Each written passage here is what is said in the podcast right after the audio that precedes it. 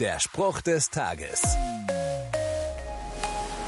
Die Bibel ist ein Buch voller Erzählungen. Unter anderem finden sich da eine Menge Geschichten, in denen Gott Menschen auffordert, bestimmte Dinge zu tun. Und das manchmal in Situationen hinein, in denen die Menschen selbst das wahrscheinlich eher nicht so wollten. Stell dir zum Beispiel vor, deine Ehefrau ist gerade nach einer anstrengenden Reise zum ersten Mal Mutter geworden und alles, was ihr wollt, ist etwas Ruhe. Ja, da sagt Gott, steh schnell auf und flieh mit dem Kind und seiner Mutter nach Ägypten. Also, nur damit wir uns verstehen, wir sprechen in diesem konkreten Fall von einer Reisedistanz von etwa 700 Kilometern. Zu Fuß. Hm.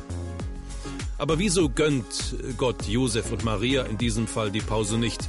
Er weiß, dass das Leben des neugeborenen Jesus in konkreter Gefahr schwebt. Und was folgt daraus für mich? Gottes Pläne können meine eigenen manchmal heftig durchkreuzen, aber er hat dabei das Beste für mich im Sinn.